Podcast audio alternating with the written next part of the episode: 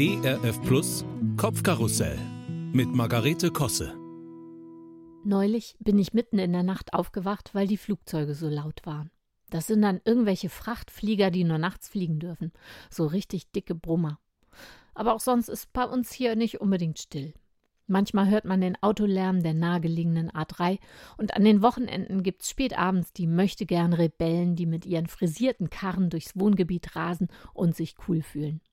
Grundsätzlich bin ich da gelassen. Ich bin seit knapp 30 Jahren mit einem Musiker verheiratet. Einer, der vorrangig E-Gitarre spielt. Im ganzen Haus tönt Musik. Ich selbst bin auch nicht gerade leise. Also, was soll's. Dennoch spüre ich sie manchmal, diese Sehnsucht nach Stille. Manchmal merke ich erst, wie wohltuend sie ist, wenn sie plötzlich auftaucht.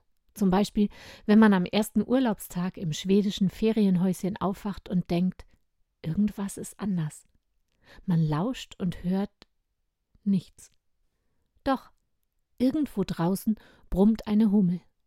Die Blätter der Pappel hinterm Haus rauschen leise, aber ansonsten Stille.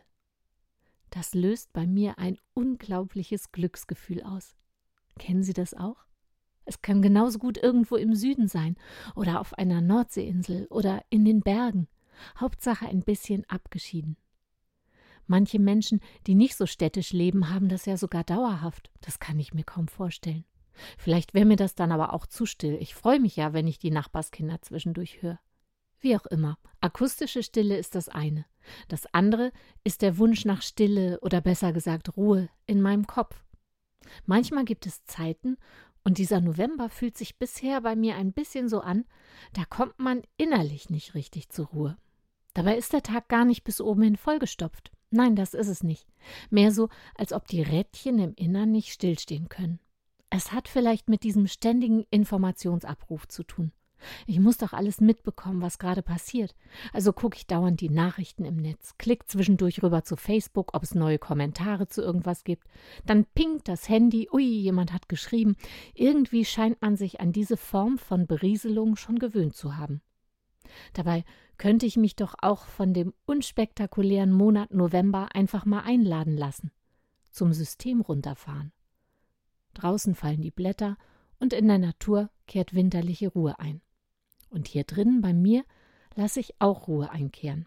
Schalte die Medien sämtlicher Art einfach mal aus und guck stattdessen völlig zweckfrei aus dem Fenster. Heute ist Buß- und Bettag, als gesetzlicher Feiertag schon seit 27 Jahren in ganz Deutschland außer in Sachsen abgeschafft. Dennoch lohnt sich ein Blick auf seinen Ursprung. Ein Feiertag der evangelischen Kirche, der auf Notzeiten zurückgeht. Im Lauf der Geschichte wurden Buß- und Bettage immer wieder aus aktuellem Anlass angesetzt. Angesichts von Notständen und Gefahren wurde die ganze Bevölkerung zu Umkehr und Gebet aufgerufen.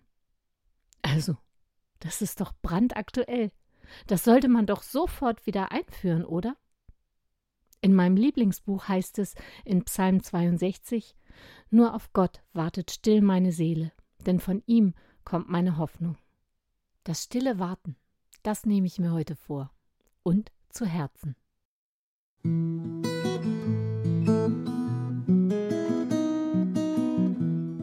Kopfkarussell von und mit Margarete Kosse. Auch in der Audiothek oder als Podcast auf erfplus.de. ERF Plus. Gutes im Radio.